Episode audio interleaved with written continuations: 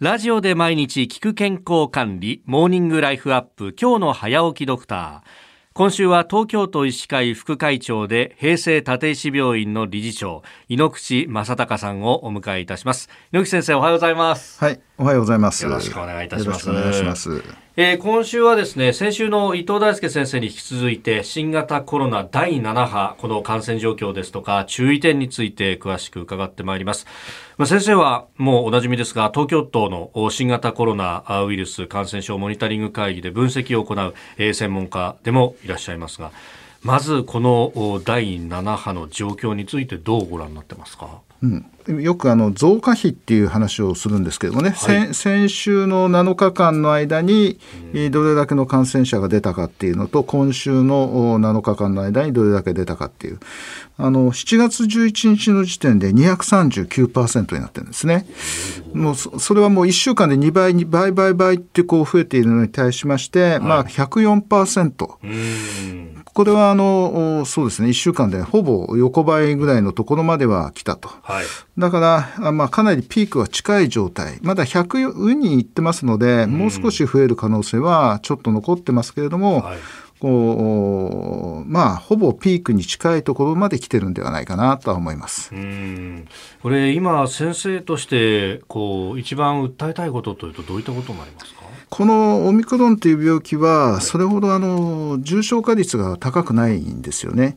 あのモニタリング会議でも話をしてますけれども、40歳以下の方たちが、あの重症化するリスクというのは、大体1万人に1人ぐらいなんです。で、60代以上の方たちになってきますと、まあ、0.2%からあ0.4%ぐらいまでの間、こういろいろ動きますけれども、はい、まあ、若い方たち40代と60代と比べると、重症化リスクが20倍ぐらい違うんですね。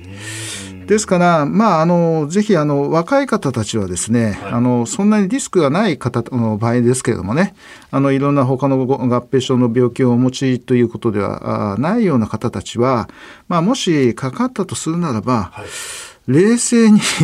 えー、まあ、慌てずにっていうんでしょうか、はい、ぜひですねあの若い方たちリスクのない方たちは冷静になって様子を見てですねあのまあ、医療機関等にですね殺到するというよりは、まあ、落ち着いた行動をとっていただきたいなというふうに思ってますうんこれ、現場でご覧になってて、先生、あのワクチンのその、まあ、何回打ったかというところで、うん、あのその症状が変わってきたりだとかっていうのはありましたか？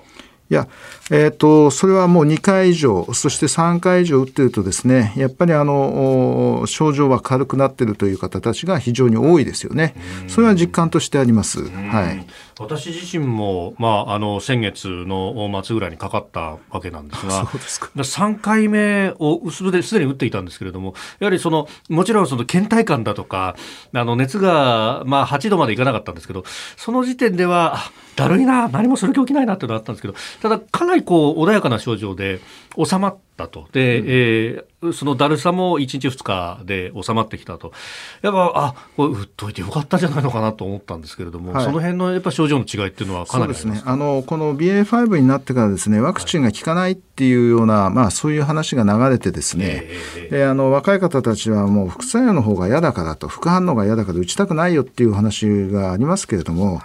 あの、重症化予防、あの、まあ、感染予防ということに関してはですね、5割弱ぐらいなんですけれども、効果としてですね、あの、重症化予防に関しては70%ぐらいはあるだろうと言われてますし、えー、それから死亡リスクとかそういう重篤化リスクに関してはですね、もう90%以上あると言われてますので、やっぱりあの、打つとその症状が軽く済むというようなことは実際あるんではないかなと思います。はい。えー、今週は猪口先生にこの新型コロナ第7波現状というところを伺ってまいります。東京都医師会副会長猪口正孝先生でした。先生明日もよろしくお願いします、はい、よろしくお願いします。